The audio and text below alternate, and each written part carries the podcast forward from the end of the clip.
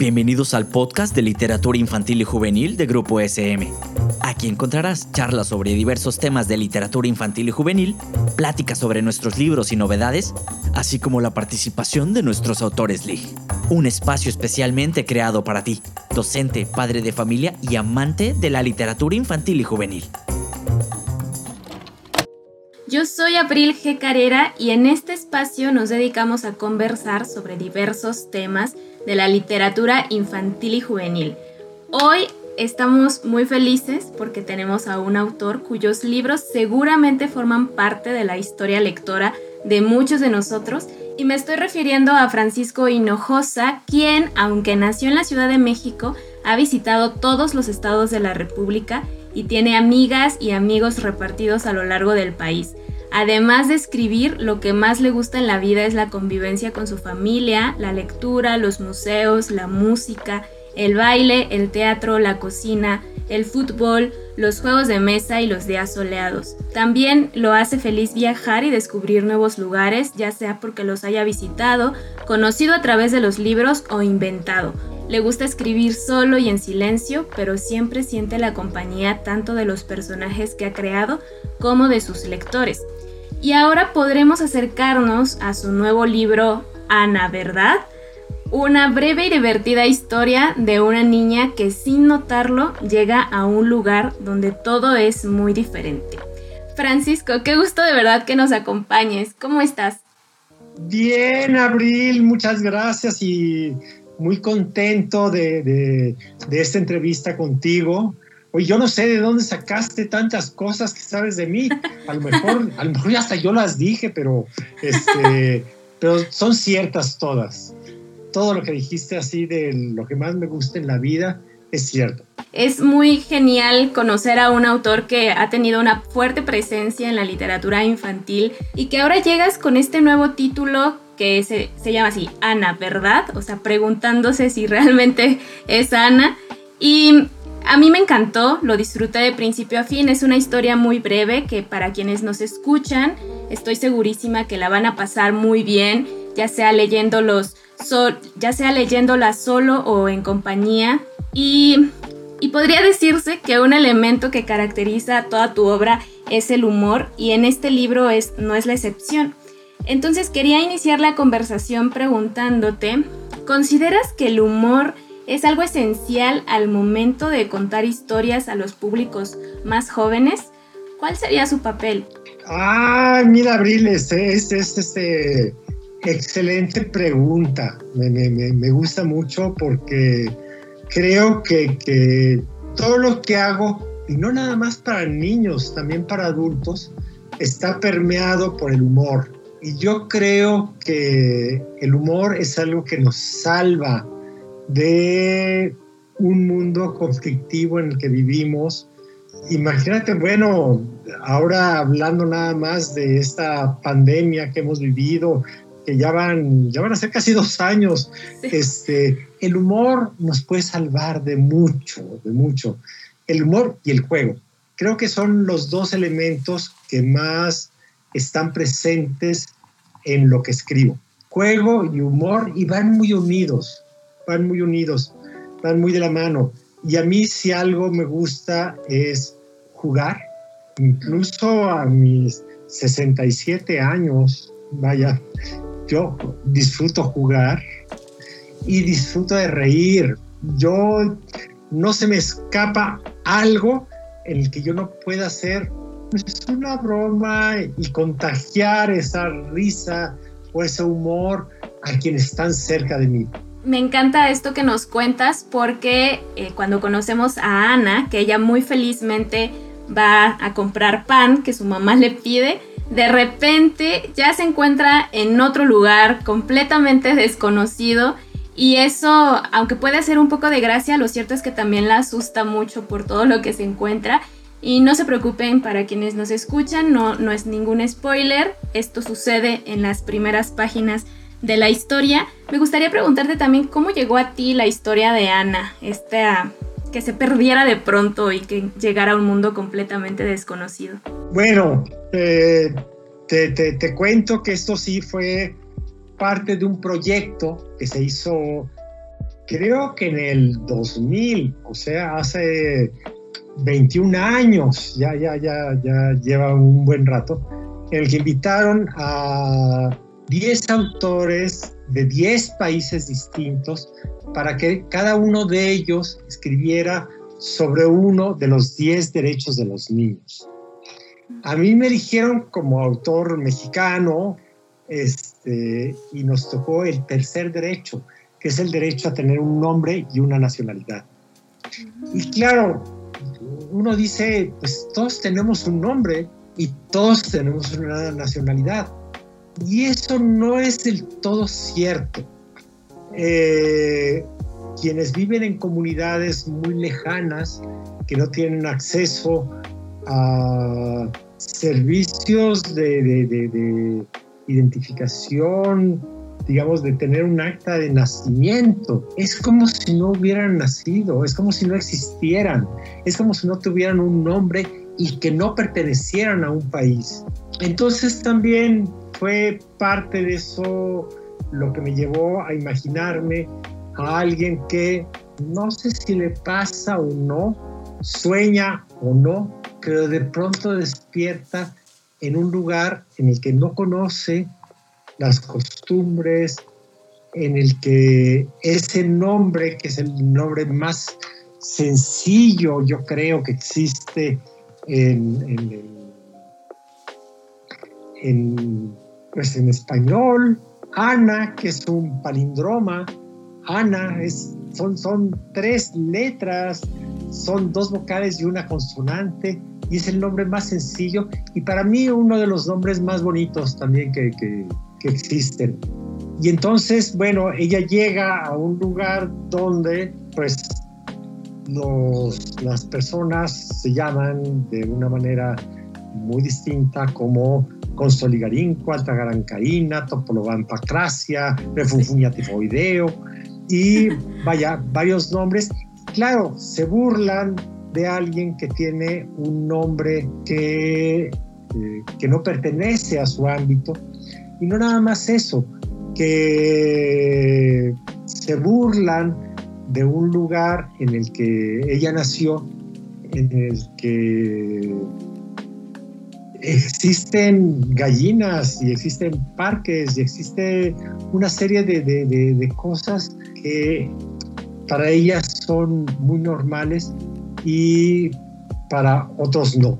Y esto sí tiene que ver con otras historias que quizá las podamos comentar más adelante. Claro que sí. A mí me, me sentí muy identificada con Ana porque de repente está realmente perdida, ¿no? Cuando pierdes noción de lo que compone tu realidad y llegas a un sitio donde todo es muy, muy extraño. La historia de Ana sin duda es muy divertida y también presenta un dilema en el que tal vez muchos de nosotros nos hemos visto envueltos. Y es cómo afrontar el mundo cuando parece que muchos lo miran de forma distinta a nosotros. ¿Qué nos podrías compartir tú, Francisco, desde tu experiencia como autor? Pues mira, entre las cosas que dijiste que, me caracterizan, que me que me hacen ser yo mismo. Son ciertamente mi familia, mis hijos, mi esposa, mi madre, mis hermanos. Eso es para mí algo muy importante. Los juegos, ciertamente también. Pero hay algo que es sumamente importante en mi vida, que es viajar. Viajo mucho. Nada más por decirte un dato, en, mi, en el 2015 tomé 59 aviones. sin contar los tramos que hice de carretera y de por camión o por coche. Nada más eso te hace eh, sentir lo, lo que significa para mí viajar.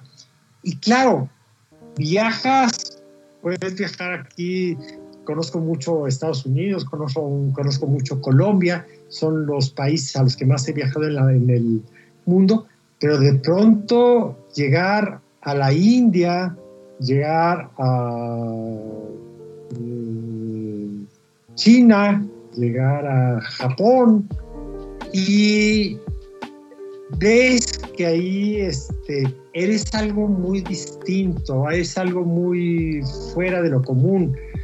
Digamos, yo me quedaba en un hotel, puedo decir el nombre, no, no, no, no quiero hacerle publicidad, pero digamos, Holiday Inn. Pues Holiday Inn, si lo dices en Suecia, en Suiza, en Noruega, en Chile, suena igual. Pero di Holiday Inn a un taxista en China, no te entiende. Se llama Vaya, estoy inventando algo así, este. Te una tarjeta así, este, donde dijera cuál era la ubicación escrita en chino, en chino mandarín. Y en alguna ocasión mi esposa y yo este, fuimos a ver un acto de circo, porque es muy famoso lo que hace lo que se hace en ese sentido en China. Y el taxista no nos entendía nada. Por más que le enseñaba la tarjeta, nada. Y nos dijeron, los jóvenes, las jóvenes en China saben más inglés. Entonces sí, nos paramos ahí en algún momento, vimos a una chica y le dijimos en inglés, oye, ¿nos puedes ayudar? explicarle a este taxista qué significa este Holiday Inn. Y bueno, ella nos ayudó, ¿no? Pero así y muchas otras cosas más que, que, que te pueden parecer como fuera, como si estuvieras así viajando en otro mundo, como si estuvieras así en Marte y te encontraras ahí con unos marcianos que no te entienden. Y a pesar de tener una buena relación, a pesar de llevarla yo muy bien, este, me sentía en un mundo extraño, totalmente extraño. Em, y creo que es algo que me gusta mucho en general de tu obra, también en Ana, ¿verdad? Porque están presentes estos llamados valores, ¿no? Por ejemplo, en Ana Verdad está la inclusión, la tolerancia, el respeto, ¿no? Por las vivencias de otras personas, por su forma de vivir y sus creencias. Y tú que tienes una larga trayectoria en la literatura infantil, ¿Cómo ha sido compartir estos valores sin este afán de enseñar, generar como manuales de comportamiento que de repente siento que parece ser la única manera en la que se comparten estos valores? Fíjate, Abril, que, que nunca escribo pensando en que puedo dar yo alguna enseñanza, en que puedo mostrar algún valor. Escribo historias y de eso se pueden extraer, por supuesto, enseñanzas y valores y todo eso, pero la intención primordial nunca es este, no es eso, no es educar ni dar un mensaje, un mensaje, y cada quien le puede dar el mensaje que quiera a un libro. Yo tengo algunos títulos en los que se les han dado tan distintas interpretaciones, tan distintas interpretaciones, que yo mismo me, espanto y digo, porque suele suceder que, que, maestras y maestros o madres y padres de familia dicen, ¿qué es lo que quiso decirnos el autor con su libro? Y se equivocan normalmente. Yo no quise decir algo, quise contar una historia. Y de esa historia sí se pueden sacar algunas conclusiones, pero nunca está de, parte del autor o de la autora este, el, tratar de, enseñar o de mandar un mensaje. Siempre es algo que pertenece mucho más al mundo adulto. Y los niños, las niñas que lo leen, ellos leen una historia, que les gusta o no les gusta, simple y sencillamente. Ahora, ahí sí, sí te va otra parte, creo, importante. El leer libros, libros de literatura clásica, cuentos infantiles, desde la Caperucita, la Cenicienta, Blancanieves, Pinocho, etcétera, etcétera, hasta la literatura contemporánea, no nada más escrita por mexicanos, iberoamericanos, sino de todo el mundo, lo que nos eh, facilita mucho es el, el ejercitar la imaginación.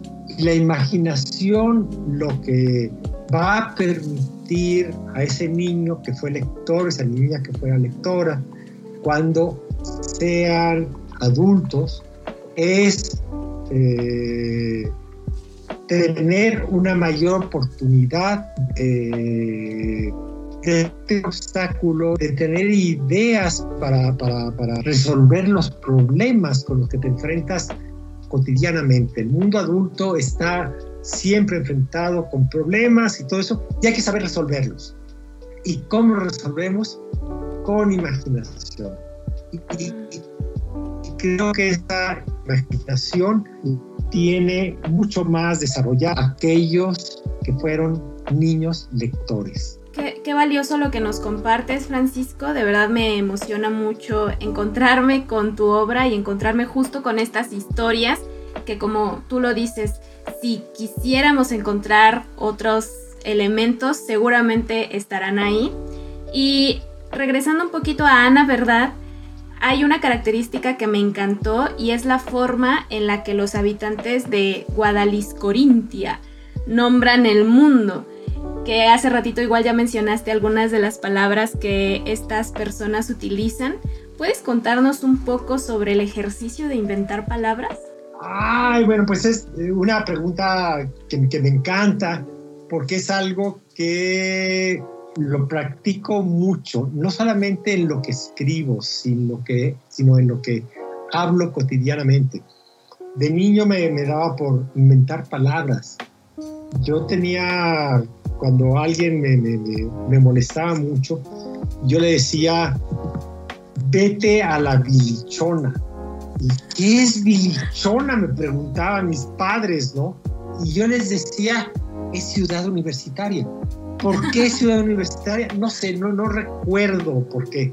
Pero lo que más me gusta es estar inventando palabras porque lo que quiero defender, y no es nada más aquí en el, en cuestión del mundo de los niños, sino también de los adultos, es que los hablantes somos dueños de lo que decimos, siempre y cuando podamos comunicarnos.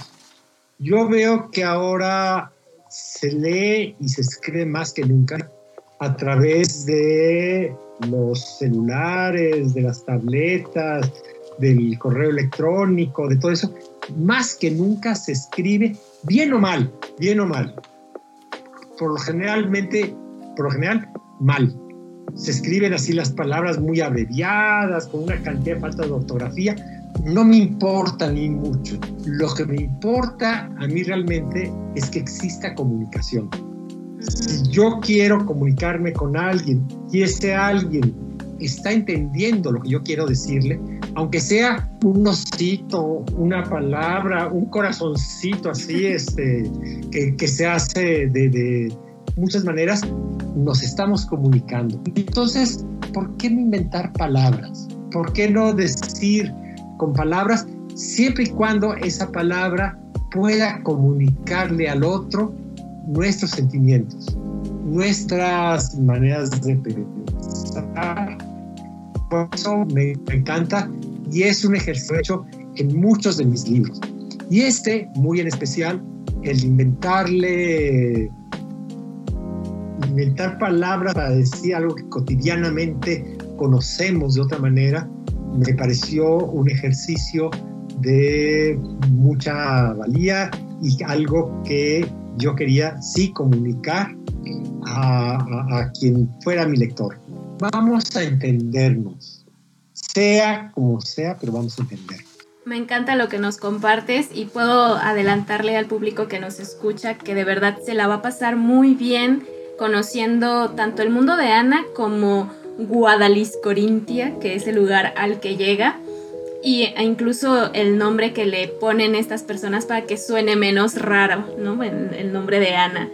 Para cerrar este episodio, y ya nos contaste ahorita de tu viaje a China, pero tengo curiosidad sobre si alguna vez te sucedió algo como Ana, en que literalmente te perdiste y llegaste a un sitio donde nada era como lo habías imaginado. Ay, por supuesto, por supuesto que, que sí me he perdido y este soy un, caminante que va por, por lados que, que, que, no conoce y me han pasado desde cosas fantásticas hasta cosas horrendas, no creas, ¿no? Alguna vez en San Francisco, cuando tenía 21 años, o sea, eso ya fue hace muchísimo tiempo de pronto caminé por algún lugar en el que no debía y me dio miedo. Y yo salí huyendo de ahí porque dije, esto es para quienes conocen el sitio, pero no para quienes los, desconocemos. Pero también me he encontrado así, hablando otra vez de China, caminando, buscando y todo eso, con lugares maravillosos, maravillosos. Por ejemplo, entramos mi esposa y yo en una colonia paupérrima. Eso si nos pasa en México, salimos apuñalados. Y ahí nada, nada, con un respeto total, con algo así. Y eso fue fantástico y sorprendente. Este, que podría platicar así cosas de, de la India, de China, de Argentina, de, de, Colombia. De Colombia no sabes, eh, conozco Colombia, bueno, muchos, muchas ciudades de Colombia, pero unas 10 ciudades de Colombia, pero especialmente Bogotá la conozco desde, es, es muy de sur a norte, está rodeada por una gran montaña maravillosa, pero este, me he encontrado con mundos tan distintos, hecho distintos, he hecho amigos que, que son inolvidables, que los aprecio, que los quiero y que tendré una relación permanente con ellos. Y también me he encontrado con mundos de una devastación, de una pobreza, de una precariedad eh, muy fuerte. Y eso me ha sorprendido. Y, quizá eso alimente mucho la literatura que escribo. Sí, sin duda creo que está muy presente en tu obra, también en Ana, ¿verdad? Por todo, por este viaje que Ana hace quizás sin querer, pero que termina siendo muy revelador por todo lo que conoce en este nuevo país, ¿no? El país de Guadalix, Corintia. Pues Francisco, de verdad, muchísimas gracias por acompañarnos este día y darnos más detalles de este nuevo libro. Yo le recuerdo a, las personas que nos escuchan que lo pueden encontrar en la colección azul del barco de vapor. No sé si tú quieras añadir algo más. No, Abril, muchas gracias. Este, todas las preguntas que me hiciste y todos los comentarios que has hecho acerca de este libro, que es uno de mis libros de todos más o menos poco más de 35 libros que he escrito para niños, nada más para niños, este, es quizá uno de mis consentidos. Y, este, y las preguntas y los comentarios que has hecho me parecieron así como muy adecuados y, este, y te lo agradezco mucho. Muchas gracias Francisco, de verdad. Y yo quiero despedir el podcast en mi versión de Abril de Guadalix Corintia, donde me llamo Abrileidora. Eh, espero que este les esto les anime a acercarse a Ana Verdad. Muchísimas gracias por escuchar este episodio y nos volvemos a escuchar en el próximo. Hasta pronto. Hasta pronto, Abril lectora.